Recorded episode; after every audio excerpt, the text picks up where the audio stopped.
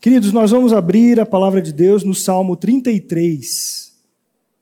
Hoje eu quero comentar um pouco com vocês, na exposição da palavra, sobre a adoração que somente a Deus é devida e as suas implicações sobre nossas vidas.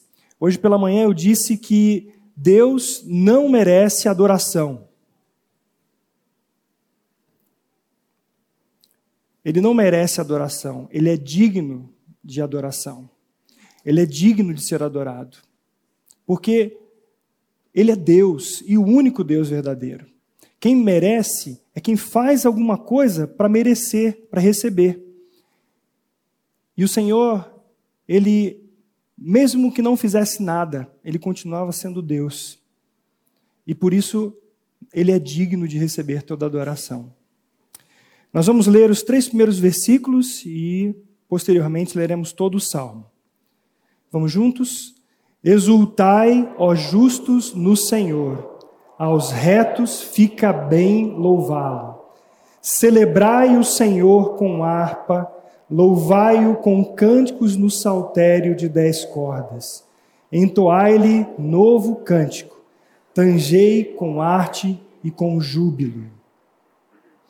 A adoração a Deus é o aspecto central das Escrituras quando nós olhamos o Antigo Testamento e vemos Deus estabelecendo um momento, um lugar de adoração, onde ele se manifestava ao seu povo, onde ele revelava mais do seu caráter.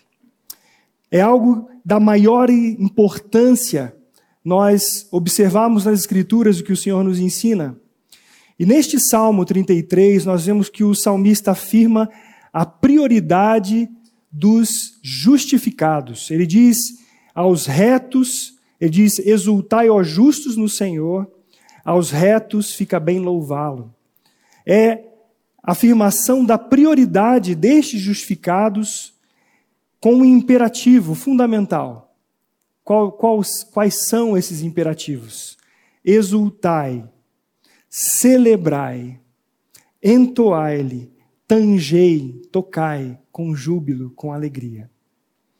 Adorar significa nos prostrarmos diante do Senhor, reconhecendo quem Ele é, os seus atributos. Enquanto que quando nós louvamos ao Senhor, nós evidenciamos ao levantar as nossas mãos a Ele, a proclamar festivamente os seus feitos em nós, por nós e por nosso meio. Nós exaltamos ao nosso Deus. Gostaria nesta noite que você, ao olhar as Escrituras, entendesse e cresce o quão é importante para os renascidos terem essa intimidade com o Pai e adorar a Trindade Santa. Uma definição que John MacArthur deu sobre a adoração é que adorar a Deus é qualquer expressão essencial de culto prestado a Deus, por uma alma que o ama e o exalta por quem ele é. Um outro escritor, teólogo, Herbert Carson, diz que adorar a Deus é compreender o propósito com o qual ele nos criou. Ele nos criou para o seu louvor. A cada um de nós, Ele nos fez seus para proclamarmos as virtudes dele mesmo, do seu Filho Jesus Cristo, que nos tirou das trevas para a sua maravilhosa luz. Mas parece que em nossos dias há pouca atenção da comunidade evangélica, de uma maneira geral, em adorar ao único Deus verdadeiro de acordo com as condições que ele mesmo estabeleceu. Nós adoramos ou precisamos adorá-lo não da maneira que nós queremos, mas da maneira que ele mesmo já prescreveu.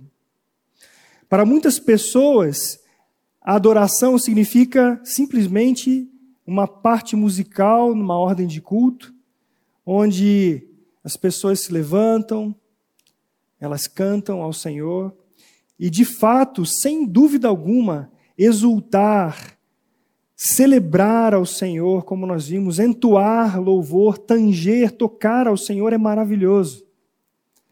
Mas se nós não atentarmos para a essência da adoração, o que nós fazemos se tornará tão vazio quanto uma pessoa que não conhece o Senhor. E é isso que aconteceu em grande parte do tempo do povo de Israel, quando Deus estava andando com eles no deserto e após esse tempo. Há uma mentalidade em nossos dias tão pragmática que se esforça para satisfazer os desejos do homem. Então, a liturgia, tudo o que acontece em nossos dias, tem um foco que não é a glória de Deus, é satisfazer a expectativa de quem vem a uma reunião. reunião. Isso é tão vazio, porque o foco, quando acontece isso, o foco está no homem e ele está idolatrando o homem a si mesmo e não ao Senhor. Agora, quando nós falamos de um culto, quando nós nos reunimos em nome do Senhor Jesus, nós chamamos isso de culto congregacional. O que é um culto congregacional? Você já ouviu essa expressão, provavelmente. O que é esse culto congregacional? O que você entende por culto congregacional? É justamente aquele tempo que a igreja se reúne, onde nós vemos crianças, adultos, homens, mulheres, idosos, todos congregando, reunidos com um só propósito, que é adorar a Deus, conhecê-lo mais e mais. Esse precisa ser o foco da reunião da igreja. Como nos ensina a palavra, há na reunião do povo de Deus a adoração, o partir do pão, as orações, a comunhão. E quando nós nos reunimos neste culto congregacional e levantamos a voz ao Senhor, quando nós expressamos com ações de graças, louvamos com salmos, com hinos e cânticos espirituais, o Senhor está sendo adorado, ele está sendo exaltado. E se cada um de nós tem isso tão claro em nossas mentes, ao ponto de sermos essa expressão de fato do perfume de Cristo, desta carta escrita pelo Senhor para o mundo, nós estamos adorando ao Senhor. Não somente quando nós nos encontramos, mas em todos os dias. Portanto, a adoração não está restrita a esse local, não está restrita a uma reunião, mas ela faz parte das nossas vidas. A ideia do culto congregacional, ela surgiu historicamente por causa da reforma protestante, a partir da necessidade da participação das pessoas, da participação dos cristãos nessas reuniões. Mas se nós olharmos as Escrituras, foi lá com Davi que ele instituiu o novo tabernáculo, que o povo de Deus pôde se chegar à presença diante de Deus mediante a graça. O culto que agrada a Deus, esta é justamente a expressão que Davi traz neste tabernáculo, onde a vida é ofertada ao Senhor. É no culto congregacional que nós cantamos congregacionalmente ao Senhor e adoramos a Ele. Mas o culto verdadeiro a Deus não acontece da maneira como nós queremos, mas da maneira que o Senhor prescreveu, e nós vamos ver isso agora. Vocês se lembram de Abel e Caim? Vocês se lembram que tanto Abel quanto a sua oferta foi agradável a Deus? A de Caim, tanto ele quanto a sua oferta não foram agradáveis a Deus. Você sabe por quê? Porque Deus aceitou a oferta de Abel e não aceitou a de Caim. Eu creio que pelo menos três diferenças nós podemos notar nisso. A primeira é que quando Deus disse para Adão, após ele desobedecer a Deus, ele queria fazer a sua vontade, estabelecer a sua autoridade, não submeter à autoridade de Deus.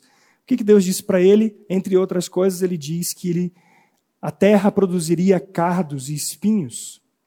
Ele precisaria cultivar essa terra e no suor do seu rosto ele comeria. Então a primeira diferença é que Caim, ele precisou expressar aquilo que é da capacidade humana.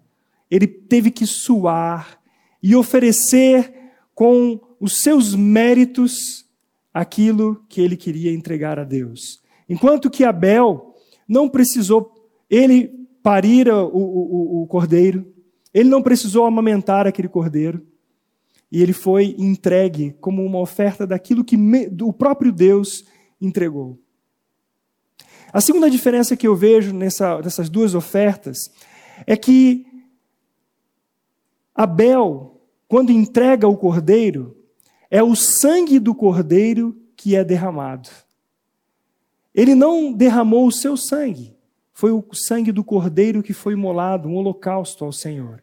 Enquanto Caim, ele oferece as obras de suas mãos, as forças do homem, da sua capacidade.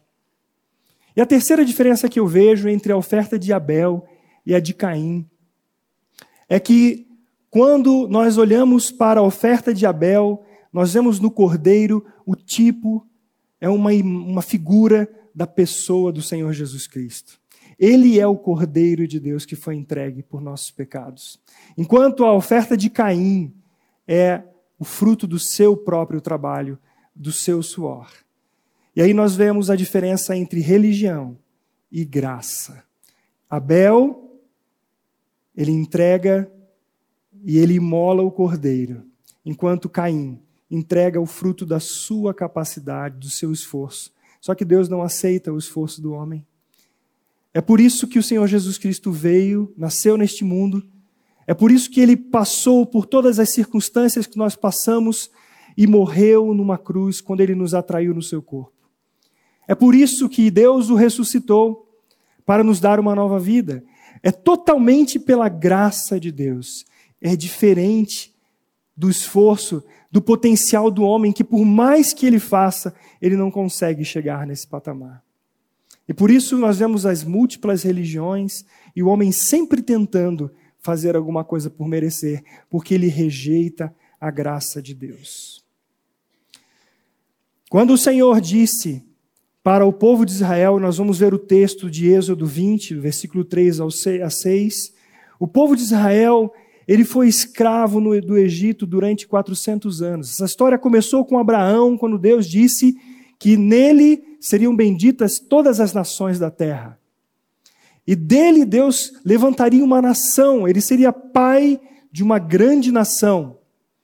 E quando José foi para o Egito, depois de todo aquele, tudo que ele passou, ele trouxe a sua família, o seu pai com seus irmãos, e ali eles foram se multiplicando, e até o momento que Faraó resolveu escravizá-los com medo de que eles tomassem o seu reino.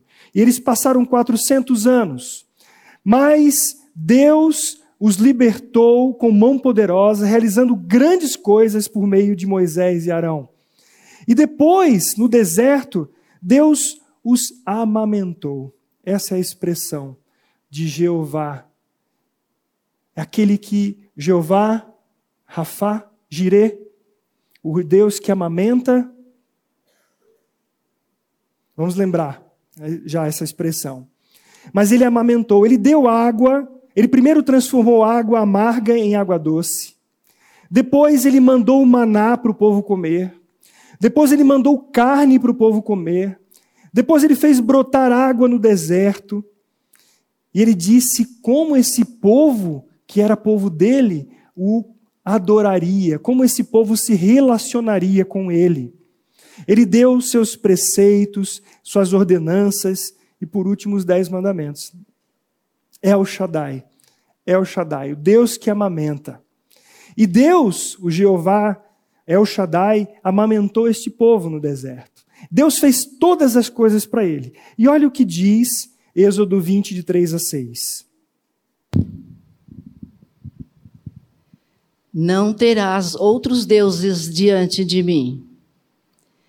Não farás para ti imagem de escultura, nem semelhança alguma do que há em cima nos céus, nem embaixo na terra, nem nas águas debaixo da terra. Não as adorarás, nem lhes darás culto, porque eu sou o Senhor teu Deus, Deus zeloso que visito a iniquidade dos pais nos filhos, até a terceira e quarta geração daqueles que me aborrecem, e faço misericórdia até mil gerações daqueles que me amam e guardam os meus mandamentos. Depois que o povo ouviu tudo que Deus falou a ele, nós vemos lá no capítulo 20, 21, 22, 23 e 24. Então o povo, depois de ouvir tudo que Deus havia falado por meio de Moisés, o que, que eles dizem? Tudo que o Senhor falou, nós faremos. Mais uma vez, o homem dizendo assim: Deixa comigo, eu vou fazer tudo, vou cumprir tudo que o Senhor falou. Mas, lá no capítulo 24, versículo 12, nós vemos que Deus chama Moisés, ele diz: Sobe a mim ao monte, e eu vou te dar as tábuas de pedra e a lei, os mandamentos que escrevi para você ensinar o povo.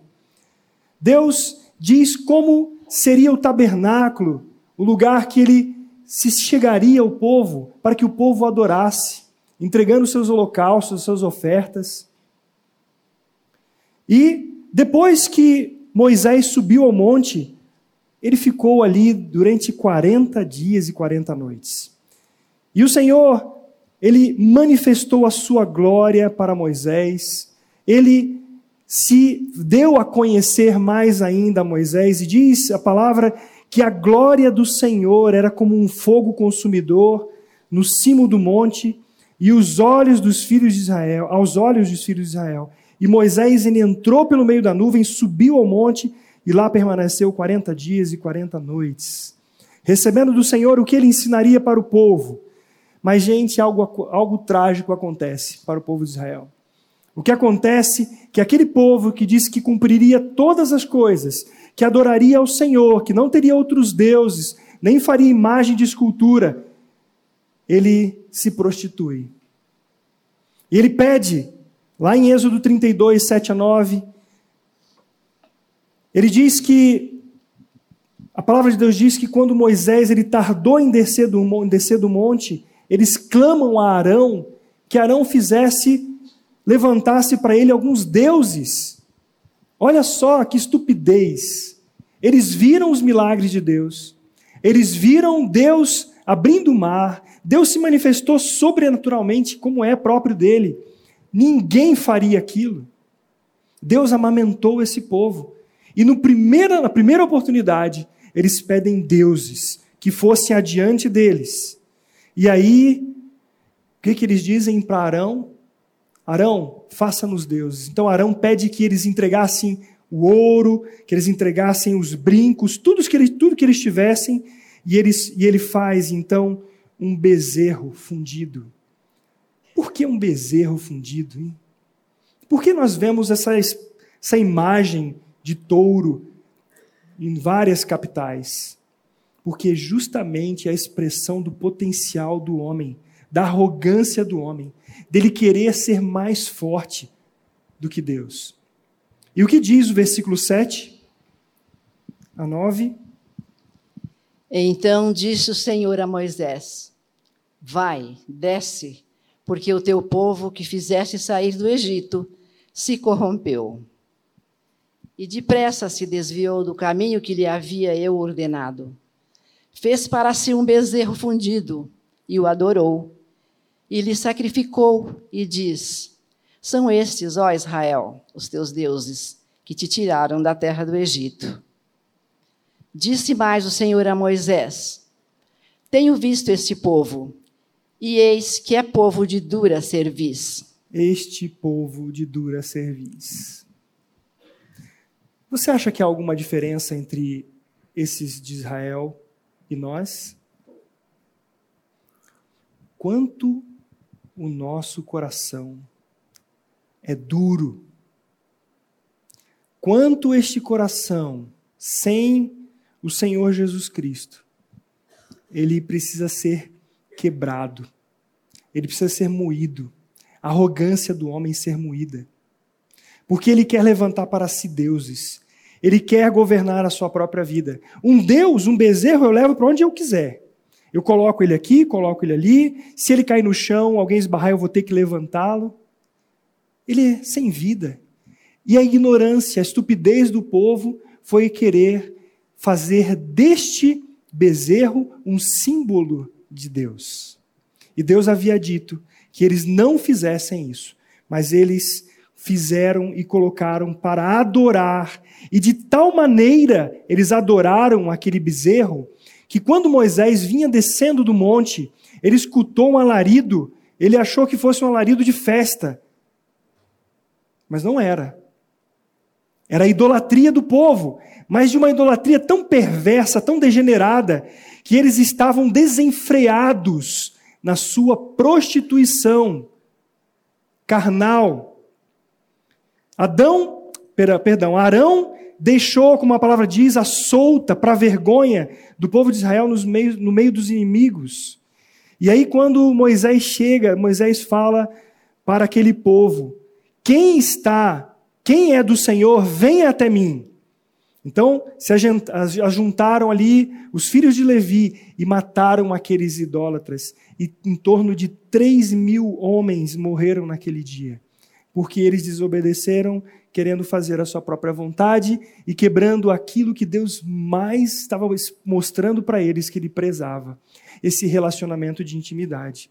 Porém, amados, um ídolo, segundo a Tozer diz, um ídolo na mente é tão ofensivo a Deus quanto um ídolo na mão. E nós precisamos parar e avaliar se nós temos ídolos em nosso coração. Porque se a, se a, a adoração, se esse relacionamento que o Senhor quer conosco é integral para Ele, se é totalmente a entrega das nossas vidas ao Senhor, e alguma coisa está tomando conta de um pequeno espaço, talvez, mas está tomando conta. Isto é um ídolo. E o Senhor não aceita isso. Passados 40 anos no deserto, Deus leva esse povo à terra prometida. Mas o povo não faz alguma coisa que Deus mandou que eles fizessem também. Deus falou assim: expulsem todos, todos daquelas nações idólatras que estão em volta da terra prometida. Eles não fazem isso. E esta atitude trouxe sérias e terríveis consequências para o povo de Israel. E também traz para as nossas vidas, quando nós não adoramos ao Senhor como o único Deus verdadeiro. Quando não só aqui, as nossas vidas, quando nós deitamos e quando nós nos levantamos, ela não é uma oferta diante do Senhor, uma oferta pacífica, como as Escrituras dizem. E o povo viveu desta maneira, aceitando a cultura dos povos à sua volta. E Deus então levanta juízes para conduzir esse povo, para andar e obedecer ao Senhor. Só que quando este povo tinha esses juízes que os exortavam, eles, mediante o arrependimento daquilo que eles estavam passando, porque eles estavam escravos naquele momento, aí Deus novamente resgatava esse povo, tirava da, do jugo e dava uma vida mais regalada, e eles voltavam à idolatria. E novamente, até o tempo do sacerdote Eli, quando os filisteus derrotaram o exército de Israel, tomaram a arca da aliança, a expressão da presença de Deus, mataram os filhos de Eli, filhos perversos, Hofni e Finéias. E aí, uma, uma nora de, de Eli, ao receber a notícia que a arca foi tomada, ela estava grávida e naquele momento que ela recebe a notícia, ela teve o filho. E ela diz uma, ela dá uma expressão que significa a glória do Senhor se foi. Ela diz Icabod. Foi-se a glória de Israel. Foi aquilo que nós considerávamos como a presença, o Senhor o, o Deus que cuida, o, o El Shaddai, o Deus Emanuel, que é o Deus conosco, se foi. Porque eles estavam usando já a arca de Deus como amuleto. Eles estavam usando algumas coisas para que garantisse a vitória deles nas guerras. Mas Deus não age assim. Deus quer o coração. Deus quer a nossa vida. E ali, Samuel, que foi criado por Eli, ele estava naquele tempo como tanto profeta como também juiz do povo. E o povo chega para Eli, para Samuel, e diz: Nós queremos um rei. Nós queremos um rei como as nações à nossa volta, para nos guiar, para nos dirigir. E Samuel fica triste com aquilo. E Deus lhe diz assim: Fique tranquilo, Samuel. Eles não rejeitaram a você, eles me rejeitaram. Eles rejeitaram o Deus que os tirou da terra do Egito, que os guiou durante todo o tempo da peregrinação. Eles rejeitaram a mim porque eles não querem que eu reine sobre eles. Então, já que vocês querem um rei, Deus dá as condições, eles queremos assim mesmo. Então Saul é colocado como rei de Israel. Mas Saul também não conhecia de fato ao Deus de Israel. E ele não serve a Deus como deveria. Ele desobedece, ele é negligente. Ele não observa a palavra de Deus. Então ele Deus levanta Davi para reinar sobre Israel. Agora que Davi é rei, Davi lembra da arca do Senhor e ele quer trazer a arca para Israel novamente. Ele resolveu fazer isso e ali ele faz todo o preparativo para trazer a arca para Jerusalém e prepara um tabernáculo. E esse tabernáculo nas Escrituras é chamado tabernáculo de Davi. Veja que o tabernáculo de Moisés, ele foi transferido por Davi e foi colocado em Gibeão. E ali permaneceu. Mas a arca que ficava dentro do tabernáculo, ele trouxe para Jerusalém. O tabernáculo de Moisés ele foi construído conforme Deus havia prescrito. Ali aconteciam os holocaustos, os sacrifícios que eram oferecidos regularmente pelos sacerdotes. Havia separação entre o pátio para o povo, o santuário para os sacerdotes e o santo dos santos, em que somente um sacerdote entrava uma vez por ano no dia de Yom Kippur para oferecer o sacrifício pelos, pelos pecados da nação. Enquanto lá em Gibeão, na tenda que Moisés havia colocado, que Davi trouxe para Gibeão, havia sacrifícios regulares conforme a lei. Na tenda de Davi só houve um sacrifício e ofertas. Só que ali as ofertas eram outras. É chamada, eram chamadas ofertas pacíficas, de adoração, de gratidão, de louvor. O tabernáculo de Moisés representa a antiga aliança.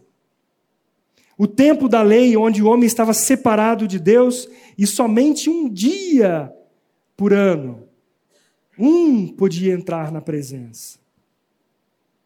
Enquanto lá no tabernáculo de Moisés, ofertas contínuas, no tabernáculo de Davi, mostrando, apontando para o Senhor Jesus Cristo, uma oferta só. Um holocausto. Uma morte do Cordeiro em nosso favor. E agora está aberta a comunhão. Os sacerdotes podiam entrar na presença do Senhor, os sacerdotes podiam adorar, todos eles. Havia uma escala de 24 horas na presença do Senhor, adorando ao Senhor. Isso representa esse sacrifício do Senhor Jesus Cristo suficiente para nos purificar por completo. Não, não precisa mais sacrifícios. Agora, a nova vida que o Senhor nos dá é uma oferta, a nossa vida, uma oferta, oferta, os sacrifícios, as ofertas pacíficas diante de Deus. Enquanto nós entendemos essa expressão de louvor, de gratidão, de canto, como nós lemos no Salmo 100, como nós vimos no Salmo 33. Isso expressa não mais um peso, porque havia a necessidade de perdão contínuo, porque em Cristo fomos totalmente perdoados. E temos acesso à presença do Senhor, temos acesso à comunhão com Ele. E aí então, nós todos somos chamados a adorar o Senhor. Somente por meio de Cristo, o Cordeiro imolado, que nós temos acesso até ao Deus. Não porque nós merecemos, mas porque o Senhor Jesus Cristo, pelos seus méritos, abriu o caminho No tabernáculo de Davi, os adoradores eles se revezavam em turnos para louvar ao Senhor 24 horas. E nós vemos no texto de Apocalipse 4:8, essa é a imagem que nós temos daquilo que nós faremos eternamente. Veja o que diz Apocalipse 4:8. E os quatro seres viventes, tendo cada um deles respectivamente seis asas, estão cheios de olhos ao redor e por dentro. Não tem descanso nem de dia nem de noite, proclamando: Santo, Santo, Santo, Santo é o Senhor Deus, o Todo-Poderoso, aquele que era, que é e que há de vir. Vamos dizer isso? Santo, Santo, Santo, Santo é o Senhor, Senhor o Deus, Deus Todo-Poderoso, que era é, e que há de, vir. há de vir. Aleluia. O tabernáculo de Davi, ele fala da intimidade com Deus, de relacionamento com o Pai por meio do seu Filho Jesus Cristo, único e perfeito sacrifício. Fala de adoração exclusivamente a Deus e de forma contínua, apresentando a Ele em nossas vidas louvor, cânticos espirituais, ações de graças, mãos erguidas, instrumentos de diversos tipos expressões de júbilo e exaltação na presença de Deus. Sabe por quê? Porque o Senhor se agrada. É por isso que ele vem nos ensinando lá desde o Antigo Testamento. Somente a Ele vocês adorarão. Somente a Ele vocês se, prostrarão. E aí, Davi, ele constitui, nessa organização do seu tabernáculo, ele constitui lá em 1 Crônicas 15, de 15, versículo 15 e 16, Olha que interessante como o Senhor organiza, como ele diz assim: ó, é desse jeito que vocês vão me adorar. Os filhos dos levitas trouxeram a arca de Deus aos ombros pelas varas que nela estavam, como Moisés tinha ordenado, segundo a palavra do Senhor. Disse Davi aos chefes dos levitas que constituíssem a seus irmãos, os cantores, para que com instrumentos músicos com alaúdes, harpas e símbolos, se fizessem ouvir e levantassem a voz com alegria. Com alegria. Ele preparou isso. E hoje nós entendemos que não, não há mais ministério levita, exclusivo daqueles que nasceram da tribo de Levi. Todos os filhos de Deus podem livremente se achegar a Deus em adoração. Ele nos abriu o caminho. Veja que Ministrar diante do Senhor, assim como também entrar na presença de um rei, nós vemos. Eu creio que até hoje, entrar na frente da rainha da Inglaterra, pessoalmente diante dela, com um semblante caído, ela não vai gostar muito, né? Porque há uma expressão de honra. E assim, nós precisamos entrar diante do Senhor, mesmo que seja momento de tristeza, no seu coração por alguma coisa ocorrida, nós nos prostramos diante do Senhor e adoramos por quem Ele é. Independente do que Ele fez ou fará em nossas vidas, em nosso benefício. Ele é digno de receber. Assim, os cantores, eles começaram a louvar com símbolos de bronze, com alaúde em voz de soprano, com harpas em voz de baixo, para conduzir o canto da congregação, e eles dirigiam o canto porque eles estavam experimentados naquilo. Então, ao olharmos para essa história de Israel, a vermos o sucesso e o fracasso de reis, nós entendemos que tanto o sucesso quanto o fracasso vinha de, de como eles entendiam e praticavam a adoração a Deus. Quando eles idolatravam os deuses, aquele povo vivia na miséria. Quando eles reconheciam a Deus como o único Deus soberano, eles tinham um tempo de paz. Está tudo relacionado ao culto a Deus, aquilo que nós oferecemos às nossas vidas diante do Senhor. Mas, passados aquele tempo de 40 anos do reinado de Davi sobre o povo de Israel, Salomão, seu filho, ele sobe ao trono. E quando Salomão ouve tudo do Senhor, ele fala: legal, ok, vamos andar nisso aí também, que o Senhor ensinou. E Davi falou: filho, Obedeça, veja a palavra de Deus, observe. E Salomão teve sucesso durante um tempo em seu reinado, até que muitas mulheres estrangeiras fizeram a cabeça dele. Moabitas, Amonitas, Edomitas, Sidônias, Eteias, mulheres das nações que o Senhor havia dito para Israel: não casem com elas, nem casem elas convosco, pois vos perverteriam o coração, para seguirdes a outros deuses. E o que, que aconteceu? Salomão se apegou a essas mulheres. E ele quis fazer a vontade delas. Ele só quis fazer a vontade de 700 mulheres, princesas e 300 concubinas, e suas mulheres lhe perverteram o coração. Só isso. Aquela piadinha que a gente fala assim, uma já é difícil, né? Imagina 700. Mas, ó, gente, vamos ver. Ele sendo já velho, essas mulheres perverteram o coração para seguirem outros deuses. E foi tão drástico, e foi tão terrível isso, que ele colocou, ele começou a seguir Astarote, deusa dos Sidônios, a Milcom, que é a abominação dos Amonitas. Ele fez o que era mal perante o Senhor e não perseverou em seguir ao Senhor como Davi, seu pai. Ele edificou o santuário a Quemos, abominação de Moabe, sobre o monte fronteiro de Jerusalém. Ele ofereceu a Moloque, que as pessoas sacrificavam seus filhos a ele. E ele fez a vontade de todas essas mulheres, e eles queimavam incenso e se sacrificavam a seus deuses. Veja que o exemplo de Davi não foi suficiente para mudar o coração de Salomão. O exemplo é muito legal, é importante, mas para mudar o coração só o Senhor Jesus Cristo. Não é porque meu filho ele me ouviu falar desde pequeno que ele se tornou então um cristão, mas é porque em algum momento ele creu no Senhor Jesus. E ele então começa a amar o Senhor e começa essa jornada com o Senhor. Mas, queridos, a história de Israel, posterior a esse momento, quando as tribos foram separadas, e foram 350 anos que o povo de Judá ele vacilou entre Deus e os ídolos. E alguns reis eles se destacaram por fazer algumas reformas, outros em seguir as falsas religiões. E chega um momento que o Senhor se ira tanto quanto Israel, que ele envia a Síria e leva para o cativeiro. Está lá em 2 Reis 17, se você depois quiser ver. Em 722 a.C. E sabe quais foram as causas da, do povo de Israel ir para o cativeiro?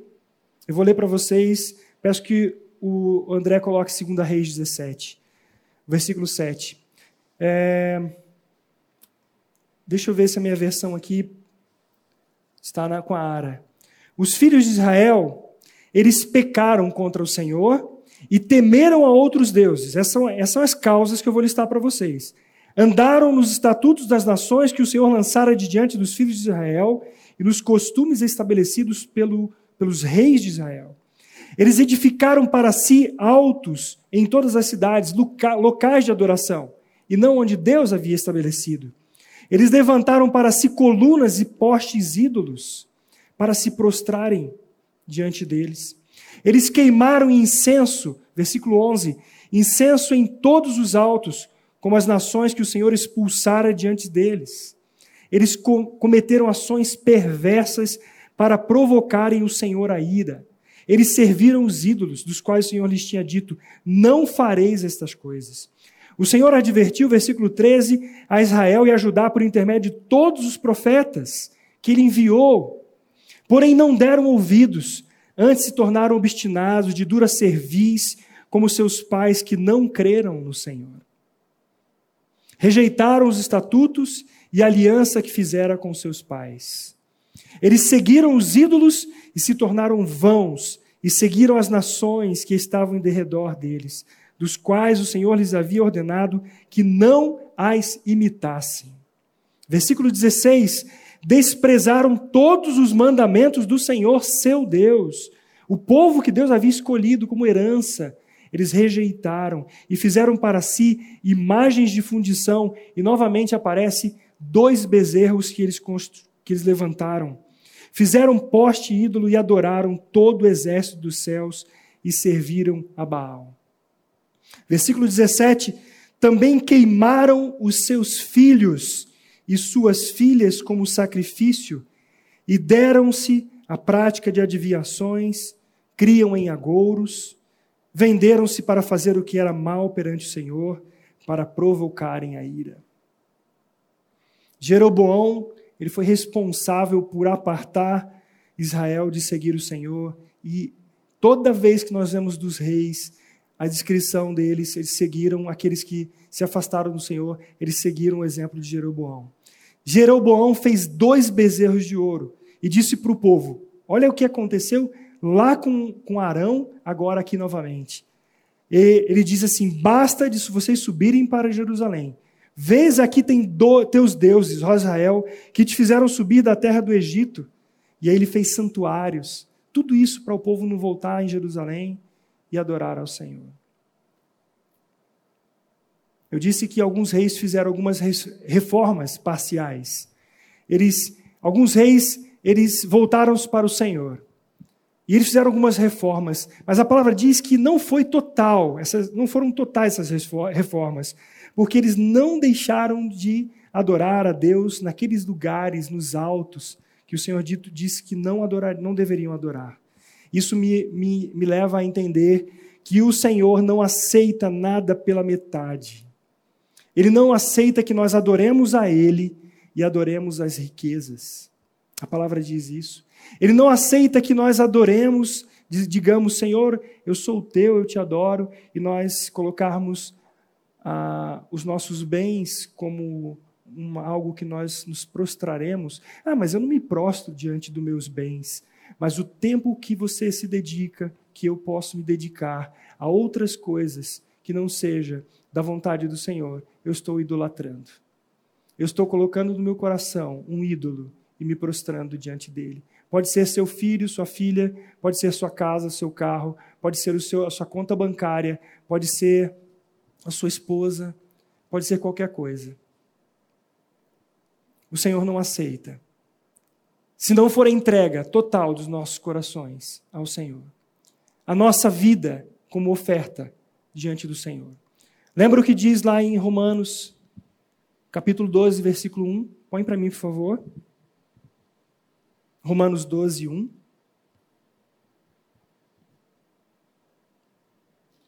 Rogo-vos, pois, irmãos, pelas misericórdias de Deus, que apresenteis o vosso corpo por sacrifício vivo, santo e agradável a Deus, que é o vosso culto racional. Dois, e não vos conformeis com este século.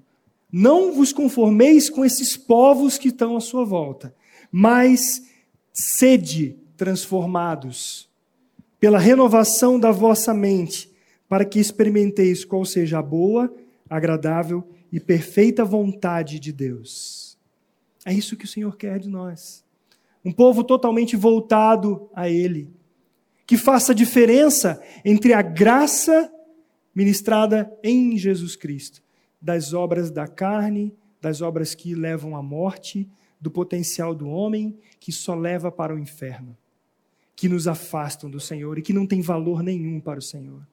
O Senhor está querendo levantar um povo, de fato, um povo exclusivo dele, que adore em espírito e em verdade.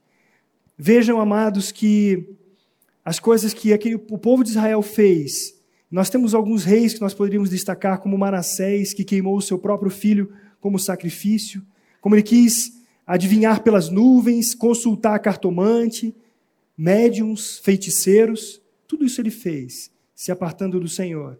E quantos hoje estão buscando o horóscopo para ver a sua sorte?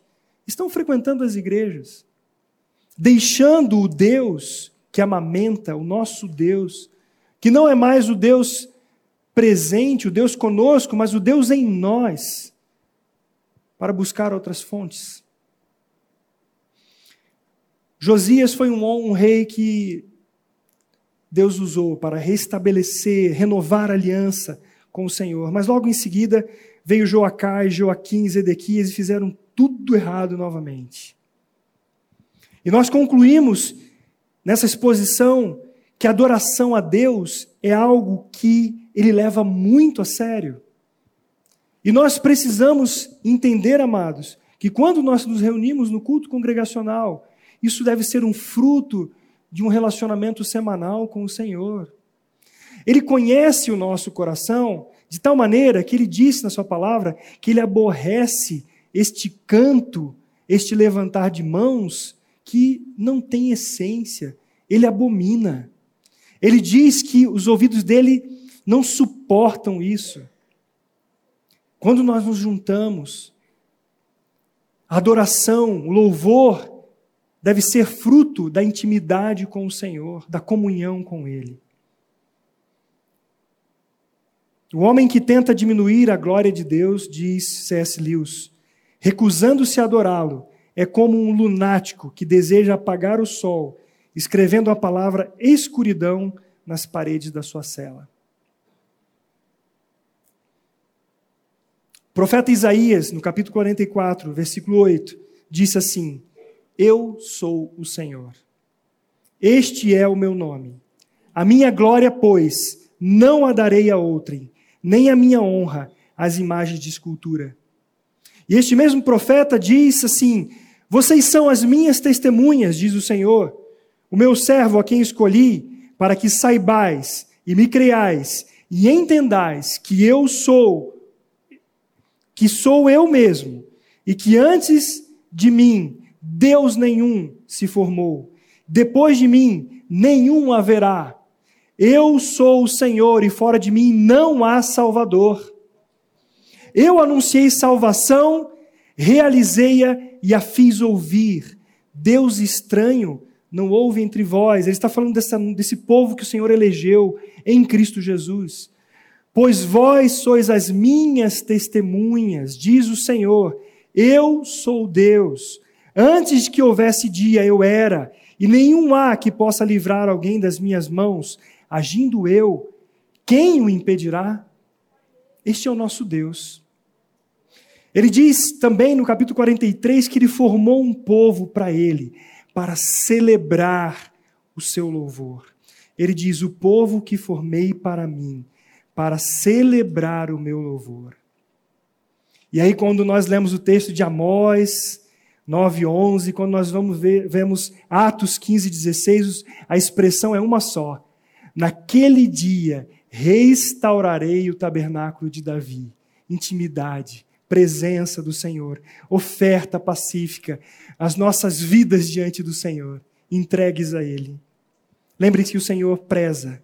Foi isso que ele ensinou para nós no Antigo Testamento e na pessoa do Senhor Jesus Cristo.